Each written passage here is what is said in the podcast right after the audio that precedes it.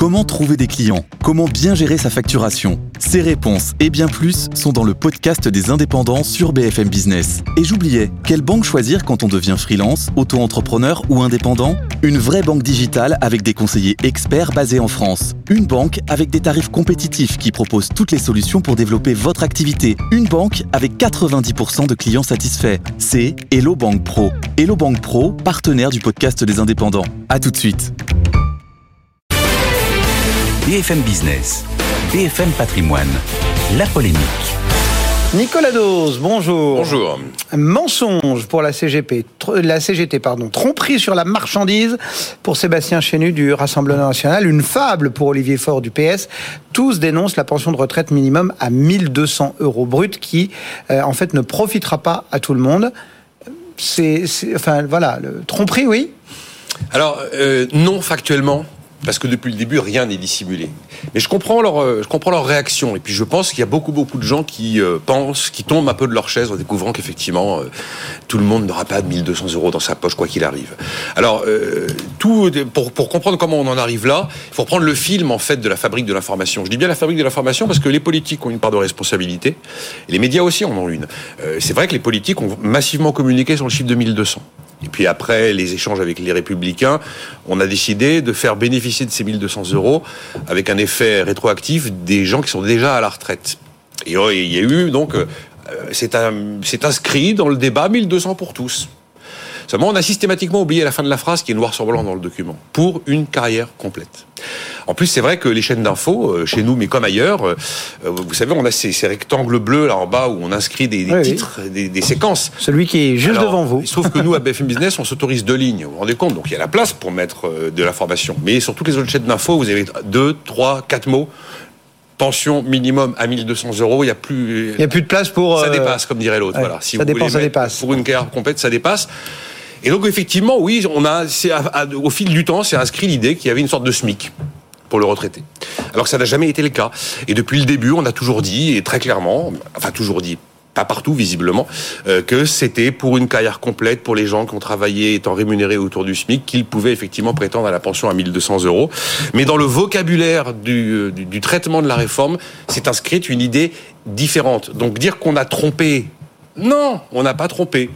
Mais dire que finalement on est arrivé dans un brouillard généralisé qui conduit à une forme d'incompréhension globale, c'est pas complètement faux non plus. euh, voilà, ça- vous l'avez rappelé, ça fait des semaines qu'on parle de ça, donc il n'y a rien de nouveau. Pourquoi ça s'enflamme, entre guillemets, euh, ces, ces dernières heures? Pourquoi ces dernières heures, je me suis posé la question? Pourquoi là, soudainement, on tombe de sa chaise? Souvenez-vous, le 19 janvier, on était tous les deux ici, on avait fait un vrai faux sur Ouais. la retraite. Je vous avais, on avait posé, je sais plus, 10 questions, et il y avait une question que vous posiez.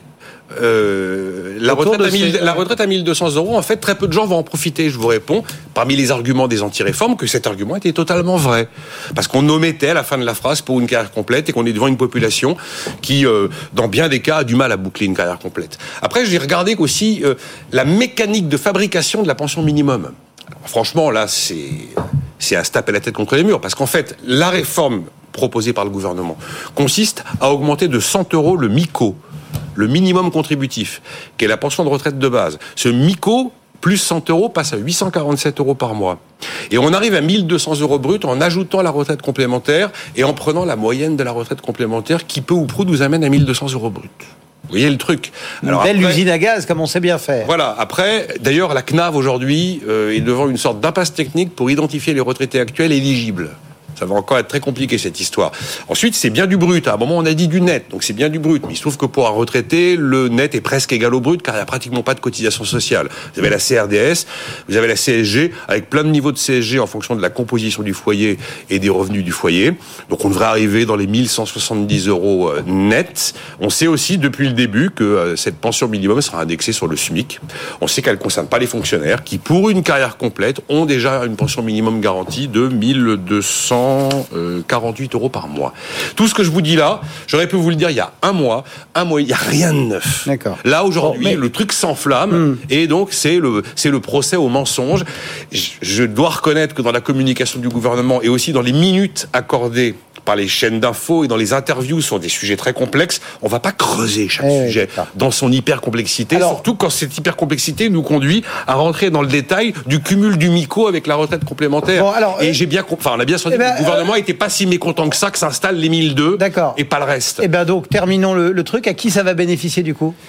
Euh, à ceux- on prend un tout petit peu le temps. Eh ben, à tous ceux qui ont été payés autour du SMIC et qui ont une carrière complète. Alors, l'Institut des politiques publiques, qui fait un assez bon job, a essayé de faire des projections. Normalement, en septembre 2025, 2023, ça doit entrer en vigueur. Euh, D'après l'IPP, on devrait avoir, sur les 800 000 retraités sur une année, euh, environ 200 000 retraités bénéficiaires. 80 000 à 1002 et 120 000 euh, en dessous de 1002, mais avec une revalorisation. Donc ça veut dire un quart des retraités qui verront leur pension revalorisée. Des nouveaux retraités. Sur les anciens retraités, on est sur l'idée qu'il y a à peu près 1 800 000 anciens retraités qui vont bénéficier d'une revalorisation. Mais tous n'arriveront pas au 1002. Euh, Et a priori, ceux qui seront aux alentours des 1002 sont ceux qui aujourd'hui devraient être à peu près, dans les retraités actuels, à 1100 euros de pension. C'est-. Après, attention aussi de ne pas confondre euh, la pension minimum et les minimums vieillesse. Parce que ça aussi, on l'a vu. Le minimum vieillesse s'appelle l'allocation de solidarité des personnes âgées, l'ASPA. Et pour une personne seule, sous condition de ressources, un petit peu au-dessus de 11 000 euros de revenus par an, c'est de 961 euros par mois le minimum vieillesse et 1492 euros par mois pour un couple. C'est pas le même sujet. Le minimum vieillesse est un minima social qui n'entre pas dans le champ de la réforme des retraites. Nicolas Dose et ses précisions. Vous avez Merci. compris ce que je viens de dire, c'est que je me suis mal exprimé, pas Voilà, c'est ça.